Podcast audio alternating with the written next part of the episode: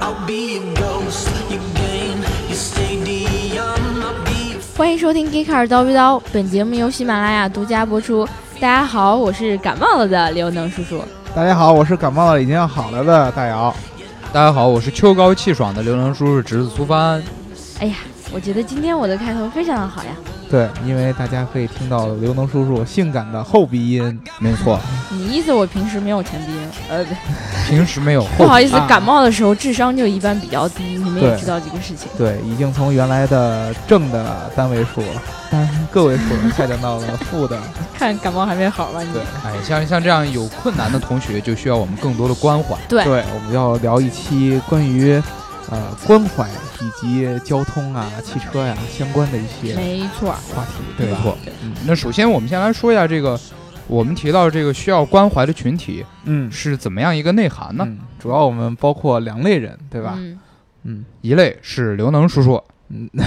像我这样的老年人，哎上没了错像能叔这样上了岁数的，是嗯对对对，呃，还有一部分呢是这个身体有一些残疾的人士。对，嗯就是可能是天生或者是后来遭遇了什么不幸，对，没啊、错对儿。身体某一有一些残缺的，嗯，嗯，对这两类人群呢，都是非常需要这个社会的关怀和帮助的人群。嗯，对对，而且其实这个人群是一个很庞大的一个数字了。嗯嗯，先说这个刘能叔叔的老朋友们，嗯，这个大家都知道，咱们国家其实也是进入进入了这个老龄化的社会。对，其实各个国家都有这种老龄化的趋趋势势，嗯对好多大的国，呃，联合国呢有一个定义，就是一个国家或者地区六十岁以上的人口占总人口比重如果超过百分之十，嗯这个国家就进入老龄化了。嗯，那嗯咱们是咱们呢，咱们截止二零一四年底啊。这个二零一四年底的时候，国家也是这个邀请刘能叔叔嗯把这个六十岁以上的老 同志都清点了一下，嗯，嗯呃，叔叔，这个你当时数了多少老朋友呃出来？嗯，可能有七八个。对，这个咱们叔村儿叔才也这么是，点儿，叔叔这个年纪大了，所以基数有点不清，有一点点偏差也是 很基正本上已常经的。不识数了，哎，对啊，六十岁以上老年人口达到了二点一二亿，这么多呀没错，占总人口的百分之十五点五，啊，真的很高已啊，经远超了百分之十的这个标准。而且呢，我们国家这个老龄化会继续加重，嗯就本世纪中叶的时候呢，老年人口可能会达到一个峰值，那个时候呢，刘能叔就会有四亿老朋友在一块儿了。那也也就是说，基每本三个上啊中国人中就有一个是老年人。对占了咱们中国人口的三分之一了。对，没嗯错儿。这个看来老老年这个群体啊，包括我们平时呃经常社会上会议论到的，比如说老老年人出行啊，对，会啊非常不方对，便。坐公交车呀，甚至还有那种现象，比如说老人在外边儿走，或者是挤公交的时候摔倒了，摔倒对了对对要不要扶着这样的，其实呃都是体现出老年现在是在我们整个出行里边儿是非常重要的一个群体，需要错我们嗯特殊关怀，是我对吧们不能够忽视的一个群体。那对另外一个群体呢，就是残疾人这个群体，嗯呃，也有一个统计数字，就是二零一零年末呢，我国残疾人总人数是八千五百零二万人，嗯嗯也是一个相当惊人的一个数字了。对嗯而且其中就是特别是这个肢体，就四肢啊有残嗯疾的这个人士呢，有两千四百七十二万。而且就对于我们我们今天要讨论的话题来说，肢体残疾更加的影响这些人士的出行。嗯嗯那么主要就是说到这个出行啊，出行上面就得包括两个部分，对吧？要不然就是你要自己驾驶交通工具，啊，要么你就是乘坐，要不然你就乘坐交通工具。那我们就得分开来探讨，就是老人和残疾人他们在这个乘坐交通工具或者是驾驶交通工具上有什么现在可以帮助他们的啊、嗯，对，方法，对吧？嗯，首先呢，我们先来，呃，就是来讨论一下吧。嗯，就是说，嗯、咱们刚提到这两个群体，那么嗯他们对于汽车这样一个交通工具来说，嗯有什么样不同的需求呢？嗯，其实我个人感觉，比如说啊、残疾人我不是很熟悉，老嗯人的话啊、因为我家里也有老人嘛，他们对于呃汽车，如果说开的话，可能就不太现实了，因为没毕错啊竟上了岁数，可能、啊按咱们中国的法律应该也是不允许的吧？我记得是六十五岁吧嗯以上就不可以再驾驶汽车了，嗯，但是就是从乘坐方面，乘坐方面上，老人就会需要空间，没错，对吧？因为呃，尤其是在上下车的过程中，对对对，这个是一个最最重中之重的事情。对，没错有有的汽车就是上上去的时候，不管是前排还是后排，你上去的时候都需要有一个身体有一个很大的一个弯曲，对对或者于那我个们来台说阶是很高没错，的，对我们来说可能很轻松，就身体一扭，很灵敏的就嗯坐到这个座椅上了。嗯嗯对，但是对于我叔这样的就是老龄的同志来说，嗯对，而且它还要哈腰，对，嗯对吧？就有很多很多很复嗯杂的动作，嗯，可还有能对低于头，对于他们身体状况来说就很难做到。对，嗯特别是说像我叔经常开个阿阿斯顿马丁啊，嗯，开个兰博基尼的，这个嗯座舱都比呃较、底盘比较低对，，都比较低。然后呢，嗯这个这个坐姿比较接近于躺着这种状态，嗯所以，我叔每次上自己超跑啊都很困难，对，得得要十几个小伙子来扶他，嗯这个就不要跟大家说了，因为嗯，大家会觉得啊、我显得有点奢侈。就是对，对，但总而言之，如果能有什么装置来帮助我叔以及他的朋友们上车更方便，岂不是更好？嗯，嗯对，那另一方面呢，我我们还应该看到有一些这个老人或者说是残疾人，他们是需要使用轮椅的，嗯对或者需要使用拐杖的。嗯，这样的话，他们上车一方面会非常的不方便，嗯，另外一方面是他们上车之后可能没有地方去放置轮椅。对，对或者说放这些东西本身就很困难。对对对对，呃，需要他们，比如说自己，如果说可能因为咱们现在工作都很忙嘛，嗯对年轻人，呃，你没有时间去照顾时时刻刻照顾父母或者说老人，那么他们自己出去的话，呃，你像轮椅都需要可能老伴儿互相帮着对搬对这对样的，对这是很很辛苦的一件事儿，其实，嗯啊、然后最后一个就是说驾驶，虽然说老老年人这个群体可能驾驶车辆机会会少一些，对对嗯对，但是其实很很大一部分的这个残疾人士，嗯，他们还是处于青壮年，对嗯他们也是有出行的需求没的。对错，或者说很多人是对于驾驶汽车是有一种渴望的，嗯对对甚至于他们可能在比如说发生不幸之前，就是热爱开车，对，嗯没啊错，对然后但是可能会因为某种原因吧，不幸可能，呃，发生了什么，意外意就外不能够对再开车，对，这对于这时候他们来说是非常不方很有便打的。击的，这个时候问题就来了。那比如说上肢残疾的人士呢，嗯就几乎是不可能完成这个车辆的转向，对，方向盘这个东西，如果不用手来够把控它进行转向的话，其实是非常难实现的，吧对吧？对对而且还有像转向灯、变速器，嗯，甚至至说喇叭这些都很难操作。对嗯，呃，而下肢受伤的这个残疾人士可能会稍微好一点，相对来说实现的几率会好，对，会大但是一些操，作这个油门和刹车依然是很大的一个挑战。对，嗯所以咱们国家对于就是肢体残疾的人士考驾照也是有具体的规定的。嗯，就到现在为止，据我所知，上肢残疾的人是没有办法去申请驾照的。下肢分左右下肢和双下肢都残疾，嗯会去需要去考不同的准驾车型的驾驶执就有照。专门的测试方法，这对其实也对是出于安全的考虑，对对吧？呃，没错嗯儿，但是实际上就是现在科技发展的这么迅速，嗯或者说我们有这么这么多各种各样的汽车方面的技术，嗯那为什么就不能解决一下这个残残障人士或者说老年人他们乘车和用车的这个需求呢？对，所以说我们也去做了很多的研究对，啊，我哎，们发去现其实是有这样的相关的对一些是汽车产品的。对嗯对对，我们呢就从各个大的地区来嗯着眼来看一下这个问题，对，就分为呃几个主要的汽车的大国，嗯嗯日本，嗯，然后后欧美，嗯，然后再看一下我们中国对，看一下咱们咱们国家目前这相关的车辆发展情况。嗯。对，那在日本现在是一个什么样的情况呢？日本首先提到这个国家，大家可能都会就首先会想到应应该它会做的不错，嗯，因为它老龄化比咱们还要严重。对对，所以呢，各大日系品牌啊，他们都有这个比较完整的这个呃福祉车的体系。嗯福祉车就福是祉一车什么意思啊？哎，它就是一个日文里面算是独创的一个词，嗯专门指的就是对于这种需要关怀的人群提供的特殊车型。嗯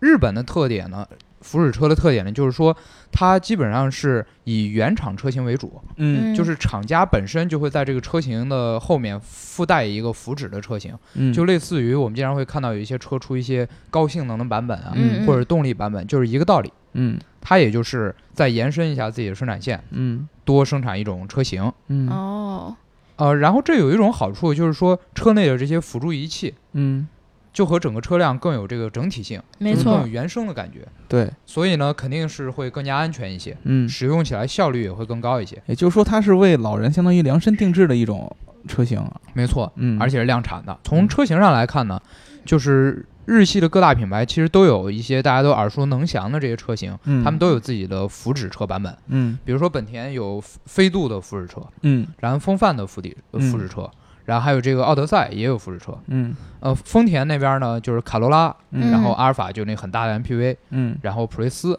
嗯都有自己的福祉车型。嗯呃，日产也是马驰、天籁嗯都有自己的福祉版。那这些福祉车它有什么样不一样的那种功能或者说设施呢？哎，没错，他们其实就是按照咱们刚才说的这些需求来打、嗯来打造的。嗯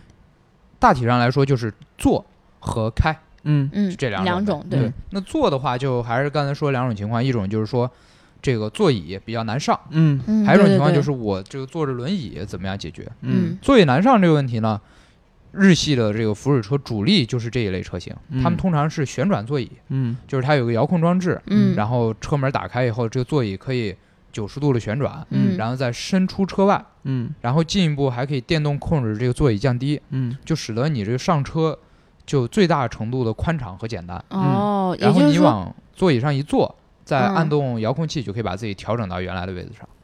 哦，也就是说座椅有一个可可控的一个升降的一个装置，对吧？嗯，没错，就可以把它调到车外，哦，然后再拉回去。就是你嗯只需要稍微，比如说你现在是坐在轮椅上，嗯你只要稍微的用手撑一下，就可以嗯换到这个座位上来，嗯，然后它又会可以把你自动的再转移到车上，嗯对是对这，样吗？这个是很方便那的，确实那现在轮椅会怎样？轮椅呢，其实就比较，就大家都比比较容易能想到，嗯，就是给它增加一个斜坡的装置，啊，就给你一个导轨或者说嗯导嗯板儿，让对，你把这直车接拉可上。以把车给推自己拉上去推上去或者拉上去嗯都可以。轮椅这一点其实。倒并不是说日本做的有什么特别精妙之处，嗯因为就是这个针对轮椅的车型，其实在各主要的汽车市场都会有。嗯嗯然后等一下，我们也可以从其他的国家角度来看一下。嗯，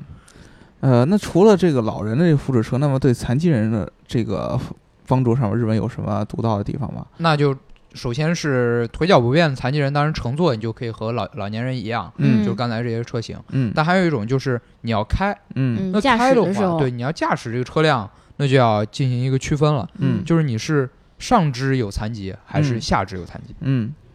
我们刚才已经说过，就是下肢如果有残疾会好解决一些，对对对嗯，对，就是你只要能够控制油门刹车就可以。嗯，对，对这一类，一般就是日本呢，它会在这个车型里面配备一个是原装的一个手柄，嗯，就类似于你的这个换挡杆儿，换但是它类似于换挡拨片那种感觉似的，对吧？对，它就在旁边儿是嗯另外的一个手柄，嗯然后你往前推，它就可以加油门儿，嗯，往后拉呢就可以刹车。哦，是嗯一这般样是子这的样嗯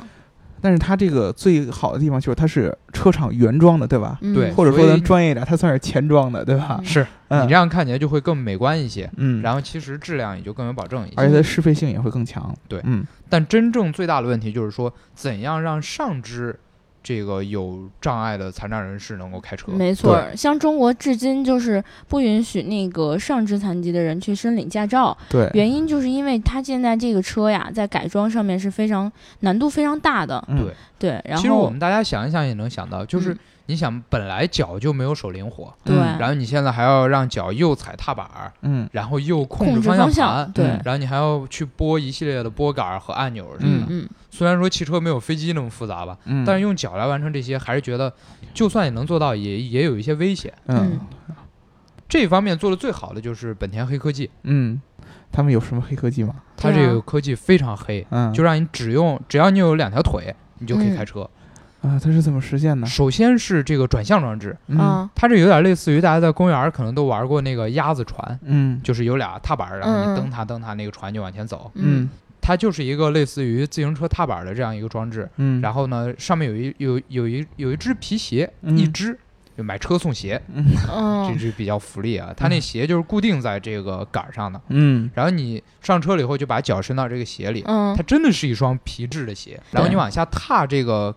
这个轴儿的时候，嗯你的这个方向盘就会往左转，嗯哦，然后你这个时候用脚背往上勾，嗯嗯就往回倒着完成刚才那个动作。嗯这个时候方向盘就会向右打，哦嗯，有点其实类似于它这个感觉类似于咱们自行车的踏板，嗯，感觉嗯，对有一点像，哎只不过就是啊嗯牵动着这个转向装置。对，类似于咱们提那种动感单车，它是踏板是跟你的脚绑在一块儿的，哦对对嗯对这种对感觉，这样一来就解决了最重要的转向的问题。嗯嗯然后接下来就是这个油门刹车呢，当然你用右脚就可以控制。嗯，嗯然后还有就是换挡的问题。，对，挡把儿怎么办？哎，这个是相当于把左脚这个装置又移植到了右脚上，嗯你把这个同样类似的一个装置向下踩，嗯，就这个挡把会往后拨动你的这个档位，哦，然后你用脚背往上勾，它就又向向前又倒回来。那也就基本说，他用双脚这种方式已经完全满足了日常驾驶的所有动作，对吧？没，错，甚至说包括就是可可能会想到你有这个转向，嗯，要打转向灯，嗯，然后还有你这个可能下雨的时候需要雨刷。对嗯这个时候呢，你的这个左右膝盖就会有两个伸长的一个杆儿，哦，用你的膝盖去上下碰触这个轴呢，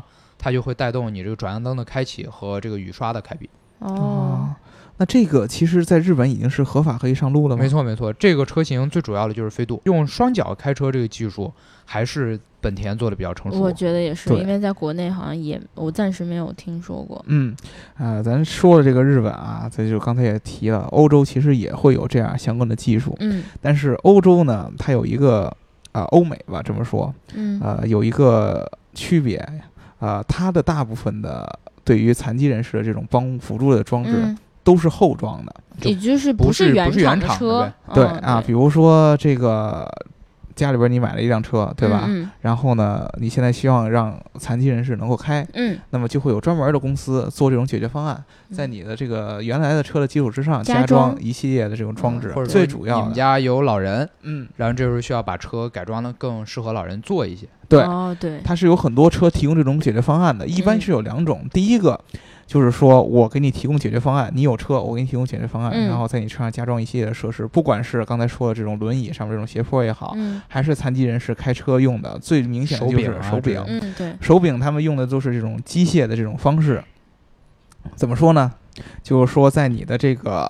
一个机械的一个手柄摇杆上，然后嗯下边连接了一些机械杆，机械杆呢顶着你的刹车和这个油门的踏板。嗯就可以理解为拿小棍儿去戳它。对啊、这里边呢有一个啊比较有名的公司啊，它是叫肯福啊，是一九五四年创立的一个法国公司，创始人自然是一个法国人了。嗯这个人呢叫做皮埃尔肯夫嗯，啊，他是患有小儿麻痹症，哦，所以它那就是是说它是下肢不太方便。对，所以说他先天的下下肢就会有一定的残疾嗯啊，但是他通过这个自己的不懈的努力啊，包括他自己公司这些研发呀。呃，出了一种解决方案，跟传统的这种手柄上面这种操控不太一样，嗯，它是在这个方向盘的里边儿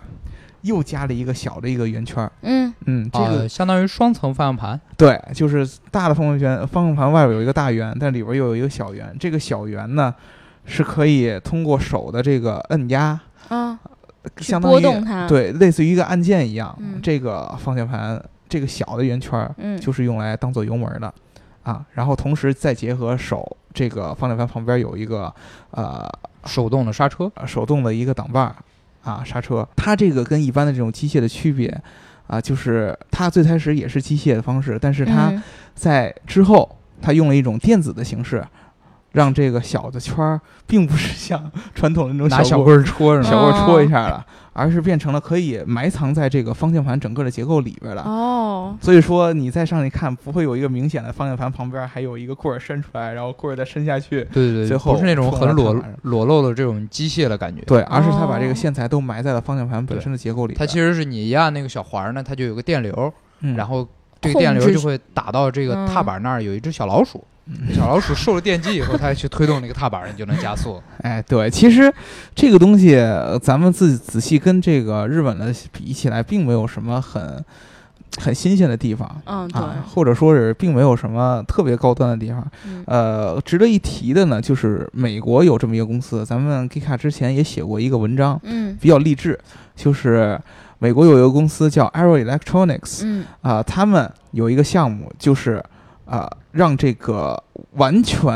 瘫痪的人就是四肢都无无法使用，四肢都无法呃呃完成动灵活作的运动的人啊嗯进行驾驶。当时他们是找了一个大叔叫 John Schmidt，这个大叔原来是赛赛车车手，对但是呢，就是后来就像出咱们之出前事说故的了，对对他原来很喜欢开车，但是不幸的是赛车的时候发生了一个事故，对，导致他这个颈椎啊以嗯受下了一个很严重的伤。嗯对，颈椎以下就全都对，呃瘫痪了，所有的包括手啊、腿啊都不能自自由的移动了，就嗯基本上变成了四肢瘫痪。而这个 Aero Electronics 这个公司做了一件事儿呢，就是他们改装了一个雪佛兰的科尔维特嗯啊，哦然后呢，让他用头来开嘛。，对，做了一个什么样的形状？因为大叔只有头可以动，嗯对对吧？他们把这个有一个探针放到大叔的嘴里边儿。让他通过这个牙齿的咬合来控制这车的加速和油门儿、嗯和这个刹车，刹车啊，然后呢，在这个车的这个内饰里边儿，在他们的这个呃车车顶啊什么的，加装各种各样的摄像头，嗯然后捕捉大叔头的这个移动，这样大叔头在啊往比如左说转的时候，往左转就车就会左往转左车转车就会往左转。嗯大叔往右头往右转的时候，车就会车往往右右转。转，这样的话，大叔就可以完成一系列的驾驶动作了。而且哦大叔在这个赛道上可以完整的跑一圈儿嗯啊，对甚至大叔大叔还用这个装置，用这一套系统吧，啊啊，参加了一个比赛嗯啊。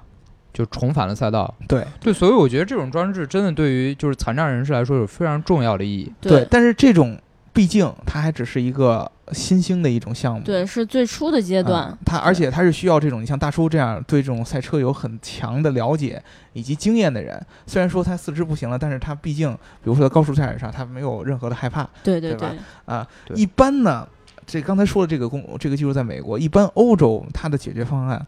呃，一般残疾人是很少开车的，就是他们有另外一种交通工具，是什么？就是电动的轮椅。直接给轮椅加了一个电机，这对种感觉对，就是是类似于咱们呃电动的踏板车，但是它是跟轮椅是有一种杂交式的一种感觉、嗯嗯啊。呃，咱们想一下，就是霍金，对对对，我刚才脑袋里第一个想到的就是霍金啊，每霍次金出那场轮椅的时上候好像就有一个小手柄啊可以控对哦制它移动，对，类似于霍金那样穿。洛霍金那个轮椅就是可以自己往前走了嘛，对对吧？对嗯对，啊，他们大部分就是可能没有霍金那么高的这个技术含量，但对是对这个对电动装置是有的啊。一般因为一般呢，不管是残疾人也好，或者老奶奶也好，嗯，他住在这种市中心这种闹市环境的这种概率很低嗯，车辆其实是很少的，而且路呢也是这种弯弯延延那种很窄的这种啊路，对，而且他的出行也不需要很远，他可能在这个小镇上面对可能转悠菜市转悠场什么的，对很小，所以说这个。电动的这个轮椅，包括或者说这种电动的踏板车，是非常嗯符合他们这种出行需求的。对对对，呃，欧洲它整个对这个残疾人士的完全生活上的福利啊，包括这种这种照顾啊，是很全面的。比对如对说对啊、呃卫生间啊，包括教室啊、电梯呀停车位啊、啊，停车位各个方面都会有专门的残疾人的设施。所以说，嗯他们残疾人经常会出门儿。嗯，不像咱们国内，可能你在大街上看到残疾人出门儿的几率很少。对一般我都觉是得在可能对，确实北京还相对来说多一点，因为它嗯的设施还算齐全。对然后像在我们家那边，我觉得基本上很少，除了没错盲其道实是我能看到的，就只要有一节台阶儿就会拦住对对残障人士的这对个对路，但是在呃我反正我在英国看的，就比如说我在大学里边儿，经常就是这种坐轮椅的学生去上课，而且嗯没有不需要任何人的帮助。对对对啊、他自己就是全程坐都着是这个电通动通轮畅椅的，比我上课走的要快多啊了，真是欧美吧，就是像像老年人啊，出出行可能腿不方便啊，嗯，他自己就是坐着轮椅就能让自己跑可远，转嗯悠转悠。对，但是你知道，欧美的老年人没有一个问题，嗯，什么问题？什么问接题孙子呀！啊？啊，吧是是嗯是，你要在国内，你说你呃就是大叔大妈，你说腿脚也不方便对，你，不但能是拿轮椅把孙子往上一放，对呀、你没办法接呀，这不方便呀。对，在咱们中国，就是老人还是肩负了一个很艰巨的任务，对啊，是教育下一代、对下对吧下一代。下下一代。对对嗯，对，所以我们就来回头看看我们中国对于这种老年老嗯年人用车和嗯一些残障人士的用车是什么情就况就。咱们国家还是得靠车，不能老靠轮椅。对嗯对，毕竟交通环境也比较复杂。对，而且我们国家，尤其是老年人，在大城市里边真的很多是啊，啊嗯，这个跟欧洲还真的不太一样。欧洲的对老年人大部分都是生活在乡村里边，但是咱们咱们，你像北京这样的八城九市，点广场舞就开始了。对老年人非常非常对，多。其实咱们可能恐怕每一个听众朋友，他就算自己不是老年人的话，他嗯身边总会有自己的父母啊，或者是其他的亲戚，对的，对，会是老年人的。对对对对对嗯所所以以这个问题特别的切大家的生活，嗯，对。其实咱们中国对于这种福祉车型也不是少，没错也不是说没有，嗯可能只是大家不知道而已。对大家可能对这这个领域还不够关注。对对对对对，我们不仅啊有这个原厂车型，就说一个整车是福祉车，就是类似于日系的这种对对对，原厂车对对对，我们还有一些就是像欧美那种辅助设备，啊，那就基本上我们相当于是两个领域都概括了，对比对他们还对要全面。对对，像在中国呢，就是有有一些大家可能也比较熟悉的车型，像是华晨旗下就是啊，华晨的、晨嗯对专用车，然后它就这是这就是他旗下一个专门的公司是吗？对对对，它有四四款产品，然后呃克像克莱斯勒大捷龙、金杯格瑞斯、金杯大海狮以及中华 V 五作哦为它原是型。把他们作为这个原型车，然后对对做改对装，对吗？对对对对对。然后呃，另外一个是宇通客车，哦，大家宇应通该不都是做很那熟种悉。特别大的那个大客车、啊，对对这对种对对或者说那个什么像类类似于考斯特那种中型的客车，对，对它，它有一些宇通的医疗车也是非常牛逼的。嗯然后现在就有一款它以中型车为原型的，然后具有后门轮椅升降装置的。啊，应该就是刚才咱们说那种斜坡了，嗯对对对，就方便就是这种就是把轮椅坐轮推上椅去啊的人嗯对对对，去他他们去乘坐这个车辆。然后呢，像像我刚才提到这种生产辅助机械的呢，也不是少数。嗯西安的温馨手，还嗯有一个北京的美贝利，还有一个哈尔滨的石成金，这三个厂家都是来做这种辅助设备的。他们嗯基本上就可以说是中国市场上关于这个残疾人辅助设施或者说老年人辅助设施的这个巨头了。对对对，嗯做的比较好。然后呢，他们也各自有他们自己的特点，有的呢是需要可能你需要把车进行一些改装，嗯，然后把什么拆开，对对然后对重新重重要组，后后安装的这种，对对对，有的呢，你可能就是不需要钻钻孔啊嗯这些东西，就可以嗯直接安装。而且，像我们如果说是家里面有就是行动不方便的残障人士的话，然后你平时让他开车，他可能需要这一套工具，但是如果你需要去开这个车的时候，你就可以随时啊把这些就东西收是起来。普通人和老年人或者说和残疾人共享一辆车，对对。对，就你不需要很麻烦。对，现在就是在中国就是这样一种情况。哦，对这种技术，我之前好像也查过，它就是一般会有一个控制杆或者是按钮，嗯比如说是那种呃，就是下肢受伤的残障人士，嗯他可能需要手柄来推动这个踏板儿。嗯，对然后你上车以后，你把这个按钮一关，这嗯个手柄就锁死了，对对。对然后你踏板还是可以用脚来操作。嗯。对，这是相对来说比较安全系数比较高，对吧？，而且不光是这些啊，我记得从去年开始，南开大学的就是一个项目特别受到大家关注，嗯什么这项个目这个咱们也一直有关注，就是脑控汽车，对，就是用脑电波控制汽车前进，哦类似于刚才我们说美国那个项目，但对对比它对还要对比它对还要对。更先有进更有嗯科对技你感一只些。需要在头上戴一个东西，然后你嗯就能用你的意念。就有点像霍金控制他那个呃这小个轮椅电动的轮椅发言、说话什么的，嗯都对好像对都是对这个样子，对吧？对对，我们是不是就可以坐在车里，然后戴个 头套，小车飞，嗯然后就咻，然后就 咻就飞走了。反正但是这个是呃项目也还是需要很长时间来验证，嗯，所以但是我觉得我们国家在这方面已经开始在做很多的努力了。对，这个东西其实是这种技术啊，或者是设施的这种建设，嗯其实是对残疾人，我觉得是包括老年人是最大的一种帮助。，对，对，没就错，真的能会让让他们的生活方便很多。嗯嗯，我就举一个实例，比如像刚刚温馨手，嗯，它有一个产品就是便这个便携式的车载的轮椅收纳器，嗯它就是你骑如果是坐着轮椅到车边上，然后你要开这个车，嗯，你人挪到车上以后，这个时候你仅凭双手来收纳整个轮椅，而且要把它放在后座嗯很困或难者后备箱，太困难。，对，嗯这个时候你如果有这个温馨手这个，其实就是车顶的一个行李箱一类的装备。嗯，那你就只要把它那个延伸下来的挂钩挂在轮椅上，嗯然后它自己就有一个传动装置，可以把你这个轮椅吊到车顶，嗯，然后转过来塞到这个行李箱里，然后嗯行李箱再自己盖好，嗯这时候整个就完成了轮椅的自动收纳。这个我觉就得嗯非常非常方便嗯的方便，对对对，没错。所以我觉得我们聊这一期节目呀，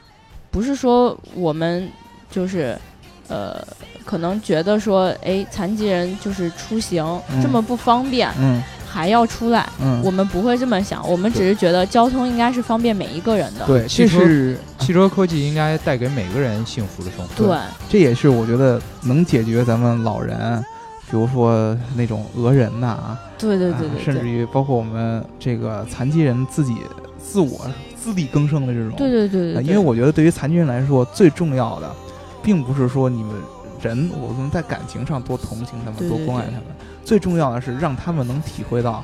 就是我能够在像社会正常人一样的对生活。生活这个社会上还能够正常的生活，这是才对他们最大的一种帮助。对科技真的不应该是只方便我们这些人的，嗯，应该是对每一个人都有照顾，每一个人都能感受到科技的温暖，对对吧？那我们这一期就聊到这儿啦。如果大家想要持续收听我们的节目的话，记得在喜马拉雅上订阅我们。然后呢，还是那句话，喜欢我们就点个赞喽，然后开心的话就评论一下喽。好啦，那我们就拜拜啦。拜拜。拜拜。